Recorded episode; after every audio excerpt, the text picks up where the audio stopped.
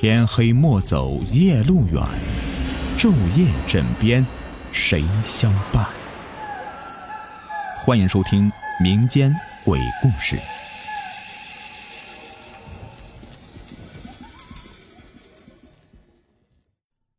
Hello，你们好，我是雨田。呃，我的家乡呢有句童谣，叫做“晌午头鬼冒油，后晌黑鬼拉车”。也就是说，正中午的时候啊，和夜里面午夜十二点是一样的，阴气最盛，老鬼最容易出来转悠。这话呢，可能和电视小说里面讲的就不同了。这好多恐怖灵异小说里面都在讲啊，这个中午的时候阳气最旺的，哼，其实是相同的，只是你们很多人呢都是没搞清楚。你们肯定呢听过这样的一句话，叫做。午时三刻拉出午门朝外问斩。其实呢，这古时候的死刑也不光是午时三刻执行的，这根据问斩时候的不同啊，也分为了不同等级。只不过这个午时三刻最为狠毒了，重犯或者是十恶不赦的罪犯呢，必须要在午时三刻。为什么呢？因为此时的阳气最重，阴气即将消散。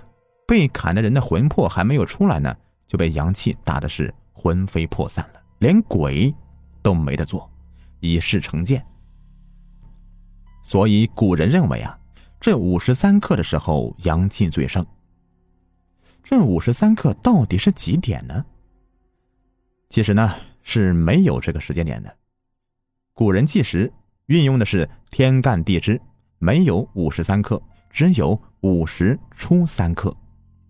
就是现在我们的上午十一点四十五分，那这个午时后三刻呢，就是现在的十二点四十五分。这两个时间点呢，中间的一个小时叫做正午。阴阳家认为啊，五行相克又相生，阴阳此极则彼消。阴盛则阳衰，阳极则阴盛。这午时前后三刻阳气最盛。最盛之后啊，就会有个临界点了，临界点过后就是最衰的时候，所以晌午头鬼是很有可能会冒油的。二零零九年，我到三门峡灵宝市娘娘山下做数字测图，据说那个地方呢是秦岭末端邙山区域，自古是兵家必争之地，死人很多，阴气很盛。说实话，我是真心的不懂啊。理科出身的我，对这个地理知识实在是严重的匮乏。这个地点呢，也就交代这么多吧。记得有一次啊，我一个人背着 GPS 接收机，恰巧正中午的时候啊，换测点。这干测绘的啊，应该都懂。这大中午啊，路上是一个人都没有，我就一个人走在林中的山路上。微风从树缝中吹过来，阴冷阴冷的，沾身就是一身的鸡皮疙瘩。那种冷吧，和冬天的寒冷不同。这冬天呢，是这个寒风是从外到里的冷，这个风吹到身上啊，真的是像刀割一样的生疼啊。而这种阴冷呢，是从里到外的那种冷，能冷到我心灵最深处了。我就在这样的环境中匆匆而行。不敢张望，也不敢回头。一个人走过山路或者走过夜路的小伙伴呢，应该都知道那种感觉吧？这大多数的山路啊，是依山脚或者河边而行的，很少见到会有十字路口。而我那天呢，恰巧碰见了十字路口，而且是晌午头阴气最盛的时候，那个十字路口。而且路口中间呢，还俯卧着一个人。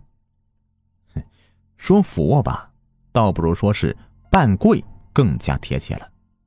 这个人使尽全身力气啊，挣扎着想要站起来，仿佛无形中啊被一股力量给压着，强行的给摁在地上。他双手疯狂的抠着路面，抠起泥巴就往嘴里面塞。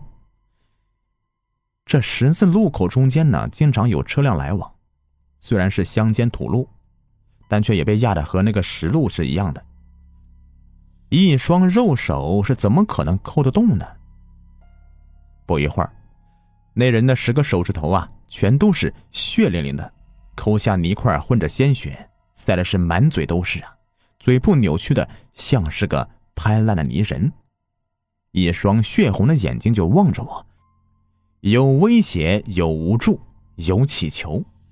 我发誓，那是我今生看到过的最骇人的眼睛，看得我顿时一股凉意从尾巴骨升起来，沿着脊柱往头顶上面去冒。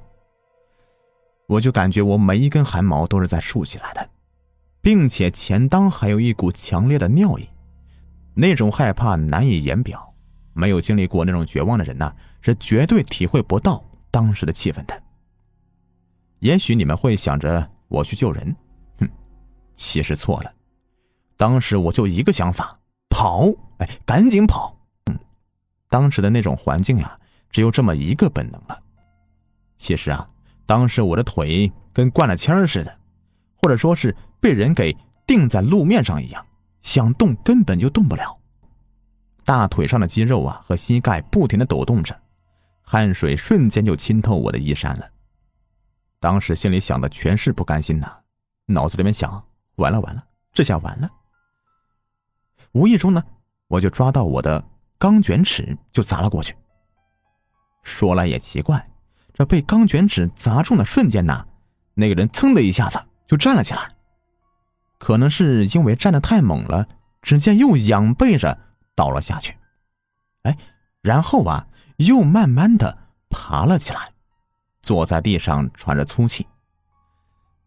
那个人呢？姓陈，五十来岁，消瘦的很呐。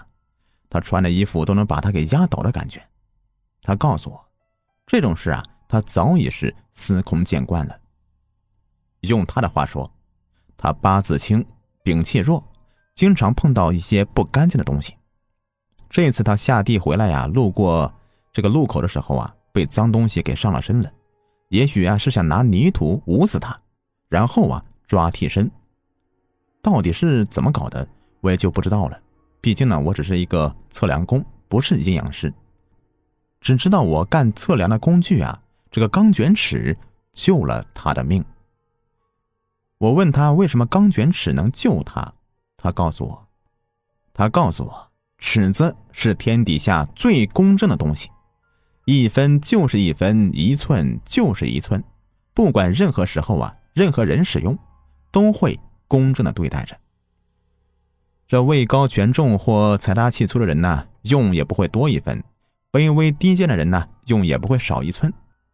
正所谓啊，邪不压正，钢尺能辟邪，也就理所应当了。你看啊，这个阴阳师和风水师都有鲁班尺，也许就是这个道理。好了，这样一个故事就说完了。如果你们喜欢的话，别忘了点击我的关注，或者呢，呃，在我专辑首页评价里点一个五星好评，感谢你们的收听，下期再见，拜拜。